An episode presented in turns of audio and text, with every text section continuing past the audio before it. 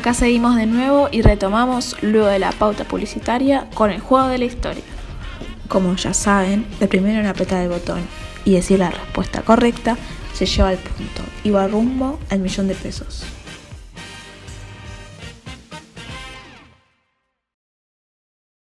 La pregunta 1 dice, ¿cuándo se firmó el Pacto Federal? Opción A, 1832. Opción B, 1831, opción C, 1897 y opción D, 1867. 1832. Correcto. Sumaste un punto. Siguiente pregunta y también multiple choice. ¿Quién es conocido como el padre del federalismo? Opción A, José Artigas. Opción B, San Martín y opción C, Manuel Belgrano. La respuesta A, Artigas. Correcto. Vamos con la siguiente pregunta. Esta no tendrá opciones. ¿Qué ocurrió en la Asamblea de 1813? Yo sé lo que pasó. Lo que pasó fue que los diputados porteños tenían como objetivo impulsar un régimen centralista, en el que Buenos Aires sea la sede de gobierno. Carlos Alviar era el principal defensor de estas ideas. Por otro lado, José Artigas, líder revolucionario de la provincia oriental, envía a sus diputados con instrucciones claras impulsar una organización federal en la que cada provincia mantenga una gran parte de su soberanía. Esa respuesta es correcta. Muy bien. Esta será la anteúltima pregunta, así que presten mucha atención. ¿Qué ocurre en 1819 con respecto a Buenos Aires? Según lo que recuerdo, la relación entre Buenos Aires y las provincias en ese año atraviesa uno de los momentos más delicados de la historia, ¿no? Lo que sucedió fue que el 23 de octubre de 1819, el Ejército Nacional, al mando del presidente dense al ejército porteño comandado por un antiguo unitario, Bartolomé Mitre. Entonces, en ese momento, la provincia rebelde es obligada a reincorporarse al país. Pero, dos años más tarde, Buenos Aires y el interior se vuelven a enfrentar en la batalla de Pavón.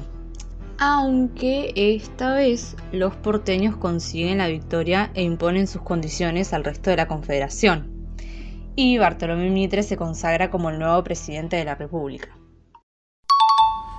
Excelente respuesta.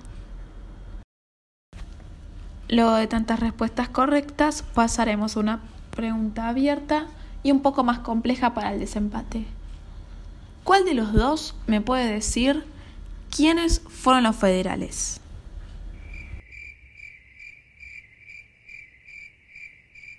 Si nadie es capaz de contestarme, les voy a contar yo.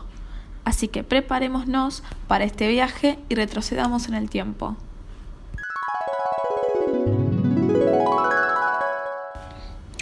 Los federales eran un partido político argentino que proponía el establecimiento del federalismo para defender la autonomía y el poder de las provincias, que en el país haya varios centros políticos, no esté centralizado el poder y se obtenga beneficios aduaneros para todas las provincias. Luego de la independencia de Argentina, se genera una división entre unitarios y federales. Ellos peleaban por la manera de comandar la política del país y por la organización del territorio de las Provincias Unidas del Río de la Plata, hoy conocidas como República Argentina. Cuando se firmó el armisticio que finalizó la guerra con Brasil desde 1825 a 1828, se crea una presidencia centralista, lo que originó la guerra civil en Argentina desde 1828 hasta el año 1839. Espera, espera. ¿Qué decís? La guerra civil en Argentina terminó en el año 1831. Aquí los caudillos del interior se enfrentaban al poder central de las élites urbanas por la desigual distribución de poder y economía entre las provincias. El malestar se hacía sentir en las provincias por las importaciones que llevaban a Argentina, que le robaban terreno a los productos locales que no tenían salida al mar, haciendo injusta la competencia económica. Bueno, retomemos. Las fuerzas federales obtuvieron la victoria en el año 1931, implantando un triunvirato integrado por Juan Manuel de Rosas en Buenos Aires. Quien, por supuesto, con mucha facha no contaba. ¿Voy a hablar yo o vas a hablar vos? Integrado también por Javier López en el litoral y Facundo Quiroga en el interior.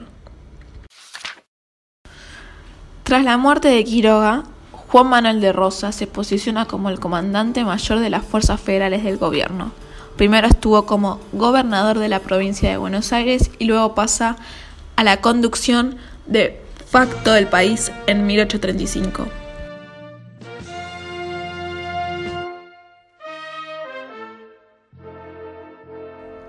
Con este acontecimiento, Rosas comienza a perseguir y exiliar a líderes unitarios y federales que se oponían a su mandato, hasta implantarse como el único mandatario de la Confederación Argentina que había conformado.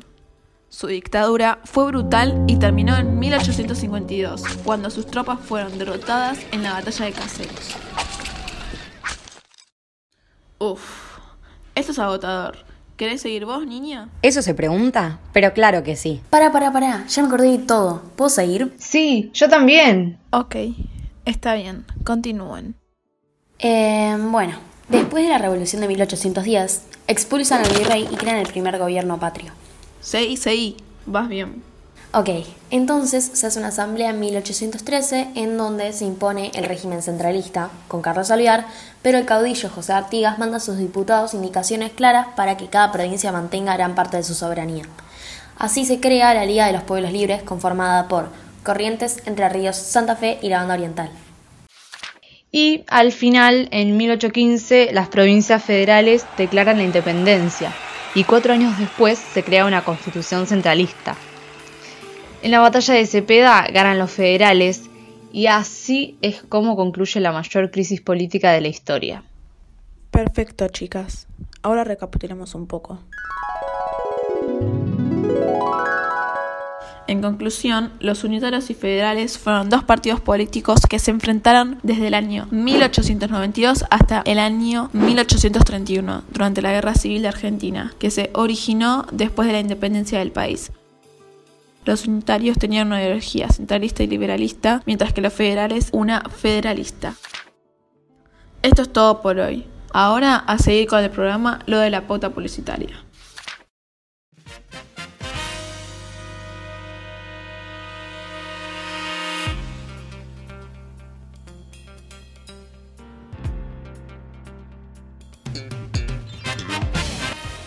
Conducción por Candela Abril Vázquez. Participantes: Olivia Coborno y Sofía Vicencio. Y como invitados especiales, la niña Vera Cunca.